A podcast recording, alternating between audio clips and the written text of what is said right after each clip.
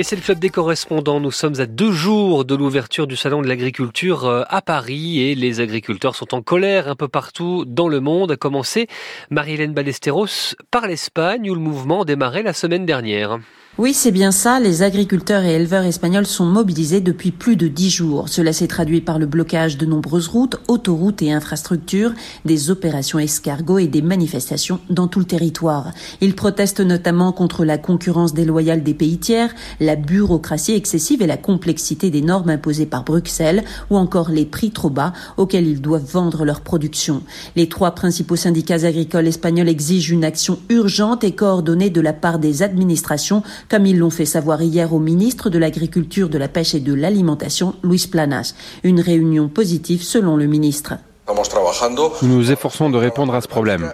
Le gouvernement espagnol a aujourd'hui mis sur la table un paquet très complet, comme toujours, ouvert au dialogue et au compromis mais il s'agit d'un paquet de mesures très solides. Je voudrais mentionner notamment la création de l'Agence nationale d'information et de contrôle des aliments. Et du côté du gouvernement, nous allons continuer à travailler pour répondre à ces inquiétudes. En tout, 18 mesures liées au droit de la chaîne alimentaire, à la simplification des règlements de la PAC et aux exportations en provenance des pays tiers qui devront être abordées à Bruxelles. Quant à cette nouvelle Agence nationale pour le contrôle et l'inspection des aliments, elle devrait permettre d'améliorer le contrôle des prix. Et comment ont réagi euh, les syndicats agricoles espagnols à ces mesures?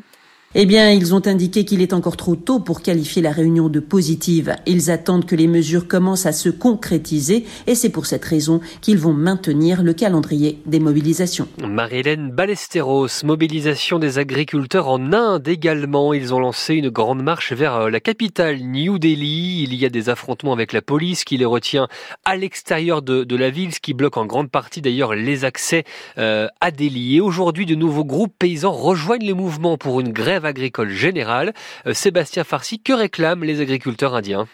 On se souviendra de ce mouvement historique des agriculteurs indiens. C'était en 2020. Ils avaient campé pendant un an aux portes de New Delhi pour s'opposer à une réforme agricole. Le gouvernement avait plié et pour lever le siège, il avait aussi promis d'étudier la possibilité d'assurer un prix minimum garanti pour les principales récoltes du pays comme le blé. Or, depuis trois ans, il y a eu peu de suite à cette promesse et comme les élections législatives ont lieu dans deux mois, les agriculteurs réclament maintenant l'application de cette mesure. Elle existe certes dans certains États, mais pas au niveau national, et cette extension est particulièrement demandée par les agriculteurs des régions fertiles du Nord, comme le Pendjab, où les récoltes sont abondantes et le prix est déjà garanti, mais là, les paysans se retrouvent concurrencés par les autres États plus pauvres et sans prix minimum. Des agriculteurs y viennent alors vendre leurs produits et cassent les prix. Et que répond le gouvernement? Qu'il est impossible tout simplement de déployer un tel système national rapidement car cela aurait un impact énorme sur les prix alimentaires et serait en plus difficile à appliquer dans des régions très différentes. Des négociations sont toutefois en cours depuis une semaine mais ne semblent pas aboutir. Or, le mouvement peut se durcir physiquement avec ses affrontements avec la police à 200 km de Delhi et puis s'élargir, on le voit avec les autres syndicats agricoles qui rejoignent les manifestations aujourd'hui dans tout le pays.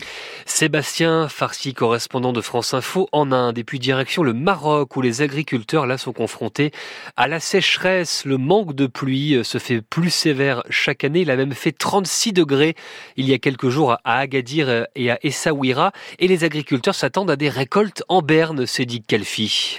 Au Maroc, gouverner, c'est pleuvoir. Selon la formule de Théodore Steg, la pluviométrie a un impact direct sur le PIB du pays. Une année sans pluie, et c'est une partie de la croissance qui s'évapore. Alors l'agriculture emploie un tiers de la population, elle représente 14% des exportations. Autant dire que la sécheresse a des effets catastrophiques pour les agriculteurs. Les céréaliers, en particulier, sont durement impactés. Ils avaient pourtant anticipé la pénurie d'eau en réduisant de moitié les superficies semées, passant de 5 millions d'hectares à 2,3 millions d'hectares semés. Quelles sont les, mesures qui ont été prises?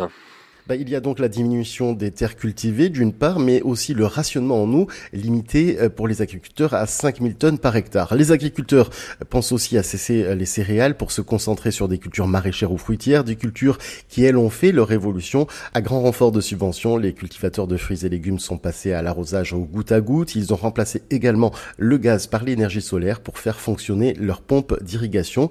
L'agriculture, elle consomme 87% de la ressource en eau, mais tous les Marocains sont sont appelés à faire des efforts avec des restrictions qui ont été décrétées. Alors il faut économiser la, ressource, mais il faudrait aussi plus d'eau, hein. euh, évidemment. Euh, c'est dit comment le Maroc euh, compte résoudre cette équation?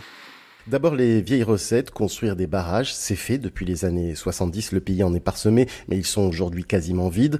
Ensemencer les nuages pour faire pleuvoir, le Maroc est à la pointe de la technologie depuis les années 80, mais ça n'empêche pas la sécheresse. Alors aux grands mots, les grands remèdes, le Maroc s'est lancé dans une politique de grands travaux, sur tout le littoral des usines de dessalement d'eau de mer sont en construction. Le gouvernement a également lancé la construction d'autoroutes de l'eau pour relier les régions entre elles. Le premier tronçon vient tout juste d'être inauguré après seulement 9 mois de travaux. Cédic Kalfi au Maroc pour refermer ce club des correspondants.